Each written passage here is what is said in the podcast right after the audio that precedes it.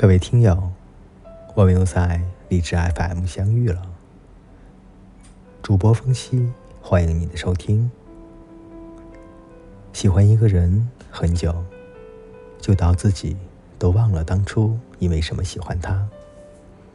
可是，就是一种很奇妙的感觉。喜欢他很久，就到以前自己接受不了的坏毛病，在他身上却不值一提。甚至觉得有点可爱。暗恋是痛苦的，可最痛的是你爱恋的人，恰好也爱着你，可你们就这么错过了。遇见一个喜欢的人本来就不容易了，遇见一个值得自己一往无前的人依然不容易，而遇见一个自己喜欢又喜欢自己的人，这种概率。是不是真的堪称奇迹啊？所以呢，如果你喜欢一个人，一定要告诉他，早点晚点没关系，说不定他也就喜欢你呢。如果对方不喜欢你，那么早点晚点也都是不喜欢的。今天呢，就为大家带来一篇关于暗恋的文章。喜欢一个人很久是什么感觉？作者陈若愚，下面呢，我们就一起来聆听这篇故事吧。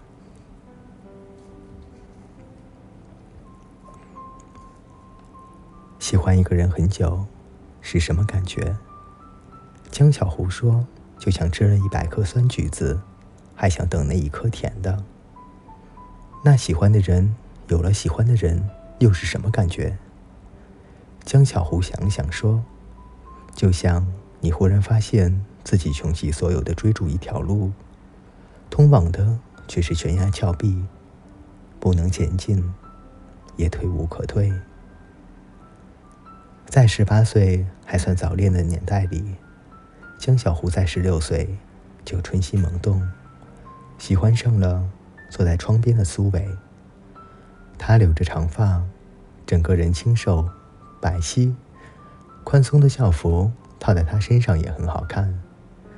他有些腼腆，鼻梁上有几颗微小的雀斑。太阳照进来的时候，会在他的脸上晕染一层橘黄的暖光。在男孩子对心仪的女生还只是捉弄或者当众调侃的时候，他就明白了：喜欢一个人，如同木叶的月光照在心上，如同寒冬里开出花来。让人充满保护欲。那时候，男生和女生简直势不两立，他和她又总是毫无交集。在黑板上的目光总能分出一些，假装不经意的朝女孩在的地方看一眼，顿时心慌不已。偶尔在教室门口擦身而过，偶尔在楼梯上互看一眼，他都毫不知情。男孩却开心的兜不住笑，趁着女孩未走远，回头多看几眼她的背影。终于等来了机会，那是体育课，女孩被安排跟他在一起，前后空翻用过的垫子，低下身去的时候，女孩的头撞到了他的下巴。他如受惊的小鹿，抬头看着他，轻声道歉。没关系，他显得大方又洒脱，却捂着下巴暗自叫痛。女孩不知的笑了出来，弯弯的眼角，鼻尖上有细密的汗。男孩顿时红了脸。下课之前，他扛着垫子来来回回跑了许多趟，一次也没有让他动。他跑的每一步都脚下生风，顿时觉得。自己像个英雄。自那以后，他们下课的时候偶尔会说几句话，在校门口碰见也会一起去自行车棚，一切看似都要往好的地方发展了。总之，那个夏天，江小胡的心里仿佛盛满了春风。江小胡的热情持续到了高三，仍未懈怠。那时候，他跟苏伟。已经成为了朋友，会说话，会偶尔打闹，晚自习之后会一起去便利店吃关东煮，然后再一起披星戴月的回家。有些男生看出了蹊跷，打趣的问：“哎，你是不是喜欢苏伟啊？”他一顿回答道：“嗯，不喜欢。”他不是不敢承认，只是一旦承认，全班都会知道。他不希望苏伟知道的那么早。他还没有做好准备，他想，他也没有。虽然已经从普通同学升华到了朋友，但是苏伟对他好像并没有什么特别的意思。但是苏伟并没有给他一个机会。那是二月末，正在上课，苏伟被班主任叫去了办公室。江小胡不知道发生了什么事。只记得他是哭着从办公室回来的。他发短信问他，他也没有回。放学后，女孩也没有等他一起就走了。江小胡有种隐隐的不安。第二天，江小胡一到教室就听说了，原来是因为苏伟给一个男生写了封告白信，却被男生交给了老师。江小湖一听。整个人都愣了。他跌坐在座位上，余光去看苏伟。他依然眼睛红肿，面无表情。他完全没有察觉到苏伟有了喜欢的人，也完全没有想到他会有这种告白的勇气。可是没有想到遇人不淑，江小胡又气又失落。那天晚自习之后，他打听到了那个男生，什么也没有问。什么也没有说，就打了起来。第二天，全校都知道了，班上窃窃私语。没想到一向温和的江小胡竟然会打架，还把人家打到住院。那件事的结果是，江小胡被处分，留校查看。老师问他为什么打人，他紧咬嘴唇，一言不发。苏伟来问他，他也什么都不说。很快到了高考，江小湖考得不错，但苏伟发挥的不尽如人意。江小湖瞒着父母，偷偷报考了他才的大学，跟他一起乘了很久的火车去外地。但进入大学后不久，苏伟就变了，她像是一朵晚开的茉莉，终于开了窍。素面朝天的她开始化妆，不再沉默寡言。她加入了体育部，游泳课上，凭借着窈窕的身材被奉为女神，成为了众多男生追求的对象。他和江小湖每天都见面，在食堂，在图书馆。女孩的室友江小湖全都认识了，可是他却更加不敢告白了。他总是想着再等一等，但很快，苏伟又一次让他失去了希望。那是大二的下学期了，苏伟跟体育部的学长谈恋爱，还邀请他一起去看比赛。那天在球场上，他笑，他也笑。他笑的是他喜欢的人在球场上灿烂夺目，而他笑，只是因为他笑了。在暗恋里是没有平等的，那是一种欲望。想了就想得到，得不到就难过委屈。江小湖也一样，他不是没有勇气说出口，只是怕鼓起所有的勇气，也换不来一句“我也喜欢你”。因为无论他多么喜欢他，无论他表现的多么明显，连傻子都看得出来。但是苏伟从未给过他任何的回应，他的心里。从未有过他的一席之地，也从没有想过给他一个机会。到大学毕业的时候，苏伟跟第三任男朋友分手，而江小湖依然了然一身。苏维只身闯荡北京，只是这一次，他没有跟上去，而是回到了小县城。到二十五岁那年。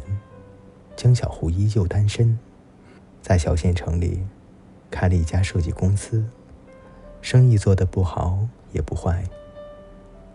夏天的时候，他无意间开车经过高中的门口，穿着校服的学生们簇拥了出来，风华正茂，步履轻快，男生和女生打闹着从他面前走过。他的心里愕然一顿，往事扑面而来。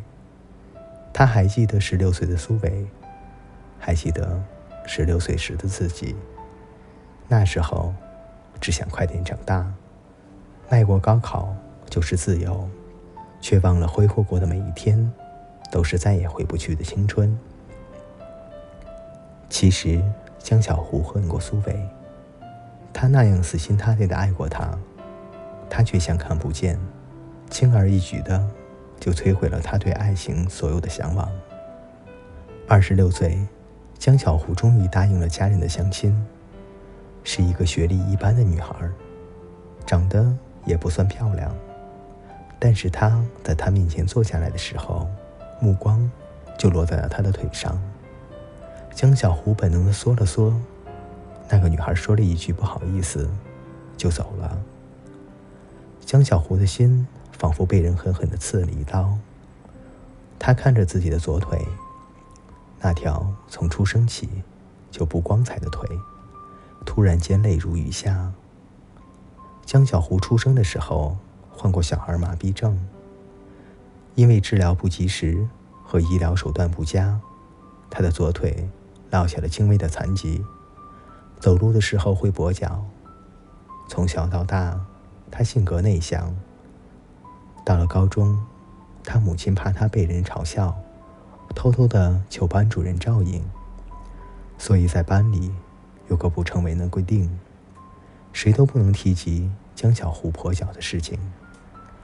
也许正是因为没有人提，江小胡便真的以为自己与他们没有什么区别了。他不愿意承认自己的残疾。更不愿意承认苏伟不喜欢他，是因为他有残疾。但是他从来没有想过，毁掉一切的人，其实是他自己。当有男生问他是否喜欢苏伟的时候，其实苏伟就在他的旁边。他出于内心的自卑，没敢承认。他不能参加体育项目，所以被体育老师派去捡垫子。是苏伟跟老师申请去帮他的。他看着他跛脚却跑得飞快，整个人意气风发的样子。苏伟写的那封告白信，其实是写给他的，只是不小心掉了出来，被那个男生捡走了。在那封信的末尾写着：“虽然你不完美，但我还是喜欢你。”苏北以为。到了大学，他就会鼓起勇气表白，把每个室友都介绍给他认识。但是他却不肯说出那句话。他开始跟室友学化妆，每次见他都会精心打扮。他甚至谎称有了男朋友，可惜这种激将法，在他的身上没能起到作用。大学四年，苏伟骗江小胡交了三个男朋友。她都无动于衷。她从不去问她的男朋友是谁，也不过问他交往的细节。有一次，他们喝酒了，苏伟借着酒意问江小胡有没有喜欢过他，他只是摇头。随后毕业了，苏伟决定去北京，问他要不要一起去，他依旧摇头。苏伟大抵是在那一刻死心的。他只身去了北京，再也没有联系过他。有的时候，爱就是这样，等得太久了，就会绝望了。夏天快要结束的时候，江小湖在街上遇见了苏伟。两个人隔着马路遥遥相望，他们周遭人来人往，时间好像停了下来，绿灯亮了好几次。他才终于走到了对面，两个人一起在咖啡馆里坐了下来。苏伟看着面前的男子，他不再是从前的朗朗少年，稍微胖了些，多了些商人的气质。原来不知不觉，他们都要开始老去了。江小胡也一样打量着他，他跟从前一样瘦，白皙的脸蛋上，小雀斑依然显得很可爱。寒暄过后，江小胡从他口中得知，他已经订婚了，明年春天结婚。你呢？苏伟问他。江小胡笑了笑说。我也快了。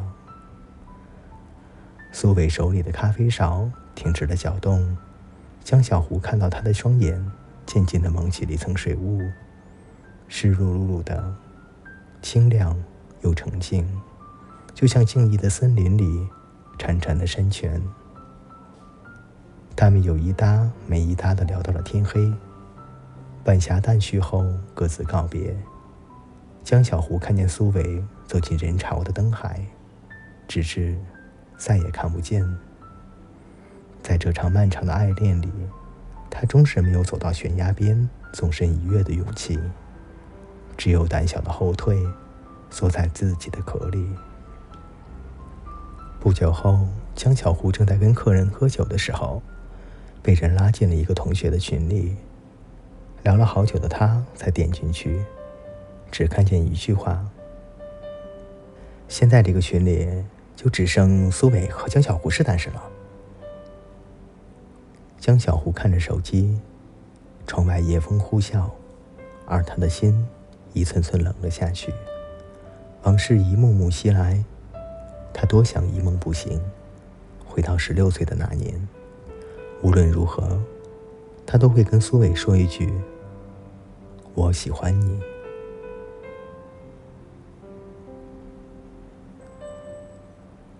各位听友，今天的故事就到这里结束了。最后呢，我想说，或许有一种爱，它是挂着泪珠，但是却很凄美。它叫做放弃。放弃虽然痛苦，但也是一种幸福的拥有吧。感情呢是不能勉强的，如果死死抓住，抓住的也只是痛苦和伤痕。把手握紧，里面什么也没有。有时把手松开，拥有的是一切。人生就是这样，无论是否曾经抓住，亦或者是远去，有些东西永远不可能离去。虽然有些时候，有些事不能够回首，但是有些人，也只能永远的埋藏在我们心里。好了，各位晚安，我们下一期再见。